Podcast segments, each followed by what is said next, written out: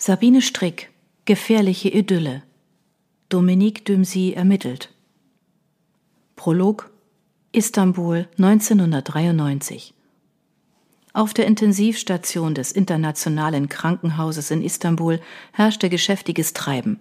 Pflegepersonal eilte hin und her, Ärzte überwachten unaufhörlich den Zustand der Schwerkranken, die an hektisch piependen Maschinen angeschlossen waren. Die Lider des Mannes, der in einem der Betten lag, flatterten. Unruhig warf er den Kopf hin und her. Er nahm undeutlich eine blonde Frau in einem blassblauen Kittel wahr, die sich ihm näherte. Guten Morgen, Mr. Dempsey, begrüßte sie ihn in akzentfreiem Englisch. Na, sind wir wieder wach? Wie fühlen Sie sich denn heute? Dominique Dempsey stöhnte. Bei jedem Atemzug schienen Tausende von Nadeln in seine Brust zu stechen. Auch sein Hals und seine Nase schmerzten, und in seinem Kopf dröhnte es, als ob ein Hammer auf einen Amboss schlüge. Er wollte es der Ärztin sagen, doch er brachte kein Wort hervor. Matt sank sein Kopf zur Seite, und er fiel wieder in den Dämmerschlaf, in dem er die letzten Tage dank ruhigstellender Medikamente verbracht hatte. Dr. Laura Sayoglu blickte nachdenklich auf ihren Patienten, der vor drei Tagen mit einer gefährlichen Schussverletzung im Lungenbereich und einer schweren Gehirnerschütterung eingeliefert worden war und dessen Leben noch am seidenen Faden hing. Er ist ein attraktiver Mann, dachte die englische Ärztin. Der gebräunte Körper, der jetzt so apathisch und an unzählige Schläuche angeschlossen auf dem weißen Bett ruhte, war gut gebaut und sportgestellt. Das Gesicht, wenn auch vom Kampf mit dem Tod gezeichnet, besaß eine reizvolle Mischung aus Schönheit und Härte. Das volle dunkelbraune Haar begann an den Schläfen leicht zu ergrauen. Dr. Sayoglu seufzte. Würde ihr Patient durchkommen? Es schien, als stünde damit der Ruf des Krankenhauses auf dem Spiel, denn die Affäre hatte Schlagzeilen in der türkischen Tagespresse gemacht ein französischer Privatdetektiv, der in Indien lebte und eine von Interpol gesuchte italienische Meisterdiebin, die behauptete, ihre Urgroßmutter sei eine Favoritin des letzten Sultans gewesen. Es brachte einen Hauch von Abenteuer in den Krankenhausgeruch aus Desinfektionsmitteln und Äther. Die Chancen standen 50-50, dass ihr Patient überleben würde. Es hatte ihn schwer erwischt, doch der Franzose schien eine gute Konstitution zu haben – Allerdings würde er kaum seine einstige Form wiedererlangen.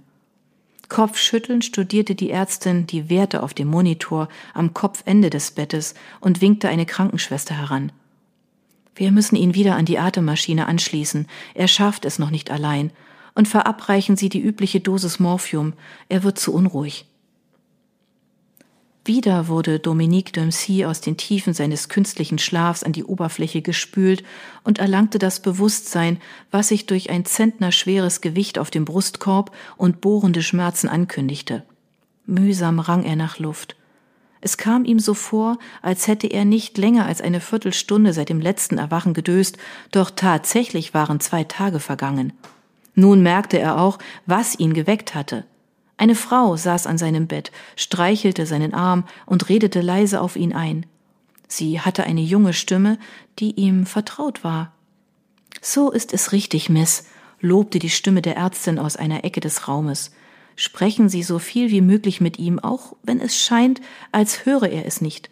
Im Unterbewusstsein bekommt er es doch mit, vor allem, wenn Sie in seiner Muttersprache mit ihm reden.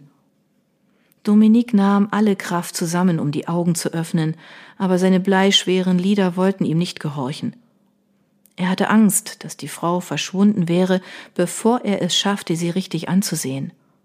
Vielleicht könnte sie ihm sagen, was geschehen war, warum er mit diesen irrsinnigen Schmerzen in diesem Bett lag, mit unbekannten blau gekleideten Gestalten um ihn herum. Er konnte sich an nichts erinnern. Beim vierten Versuch blieben seine Augen endlich offen.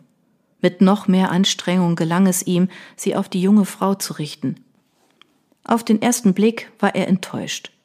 Auch sie trug einen verwaschenen, blassblauen Baumwollkittel und hatte das Haar unter eine dünne blaue Haube geschoben. War es doch nur irgendeine Krankenschwester? Aber ihr Gesicht erinnerte ihn an jemanden und er wusste, dass sie in sein Leben gehörte. Ein Name kam ihm ins Gedächtnis. Jacqueline? brachte er kaum hörbar hervor. Auf dem hübschen jungen Gesicht, das erfreut gelächelt hatte, als er die Augen geöffnet hatte, zeigte sich sekundenlang Enttäuschung. Dann schob sich ein sanftes, beruhigendes Lächeln davor. Ich bin Jennifer. Erkennst du mich? Es gelang ihm, ein Nicken anzudeuten. Jennifer, natürlich. Jacqueline, murmelte er noch einmal, und es klang flehend. Sie ist nicht hier, Dominik, erwiderte die junge Frau unsicher. Was sollte das heißen, nicht hier? Er war sterbenskrank, und die Frau, die sein Leben teilte, war nicht an seiner Seite? Wo war sie? Doch diese Frage zu stellen, war entschieden zu anstrengend.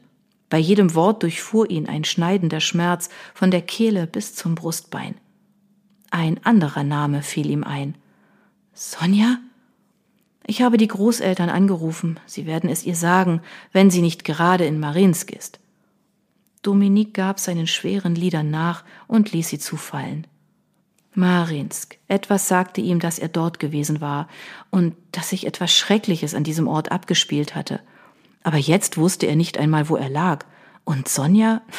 Wer war sie? Warum rief ihr Name eine vage, unbestimmte Sehnsucht in ihm wach? Aus dem Dunkel der Amnesie löste sich eine Flut langer, goldblonder Haare, ein schönes, kühles Gesicht mit großen braunen Augen. Doch der dazugehörige Name fiel ihm nicht ein. Sonja war es jedenfalls nicht und auch nicht Jacqueline. Stattdessen drängte sich mit unangenehmer Deutlichkeit ein anderer Name in sein Gedächtnis. Brian O'Reilly. Etwas Quälendes verband sich mit diesem Namen und wollte ihn nicht mehr loslassen. Ich habe Mutter angerufen, erzählte die leise Stimme der jungen Frau weiter. Sie ist sehr bestürzt, aber sie kann leider nicht herkommen, jedenfalls nicht sofort. Sie kann nicht aus dem Geschäft weg. Mit dieser Information konnte er überhaupt nichts anfangen. Er würde später darüber nachdenken. Wer ist Brian O'Reilly? flüsterte er mühsam blinzelnd. Denk jetzt nicht daran, sagte Jennifer hastig. Es ist wichtig, bekam er noch heraus, dann versagte seine Stimme.